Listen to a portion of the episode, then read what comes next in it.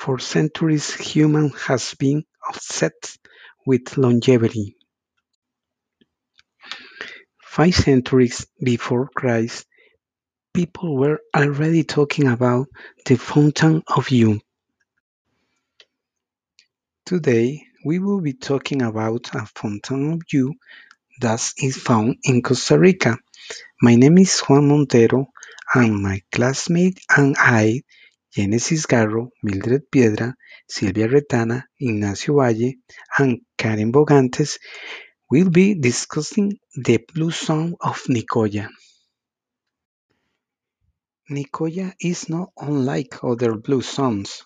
People there do regular daily physical activity, share with family to provide a sense of support and belonging.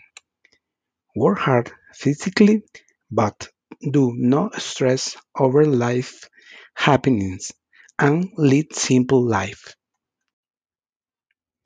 They also drink hard water, water with high calcium content, which helps with heart and bone disease. Nicoyans eat light dinner early in the evening, made of squash, corn, and beans, and take in the sun, which help their bodies produce vitamin D. That may be the only factor that really changes from one blue zone to the next.